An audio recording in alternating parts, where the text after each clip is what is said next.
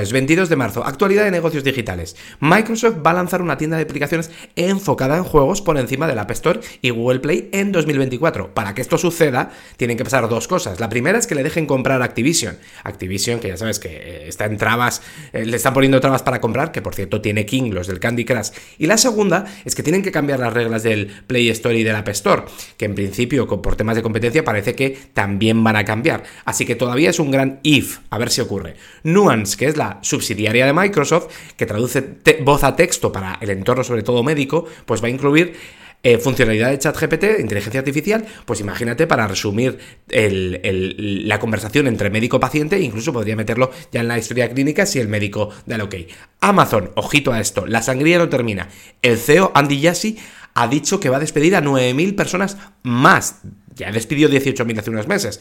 Y los, el foco es la nube, la publicidad, Twitch y luego también la gente de recursos humanos, o sea que mm, las vacas lecheras.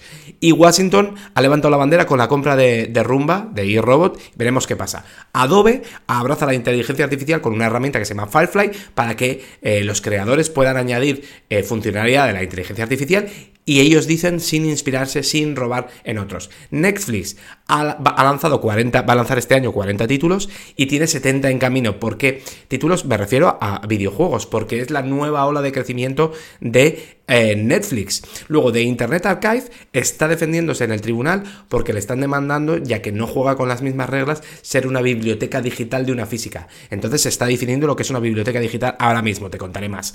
Y los números de CapCut te los dejo en el artículo en detalle de hoy. ¿Por qué? Porque es una hermanita de TikTok, ya que la ha creado ByteDance, y ya en 2020 ha conseguido 400 millones de descargas globales, que está muy bien, pero es que a mí lo que me flipa son los usuarios activos mensuales, que son más de 200 millones, que es que es una herramienta, no es una red social. Hasta mañana.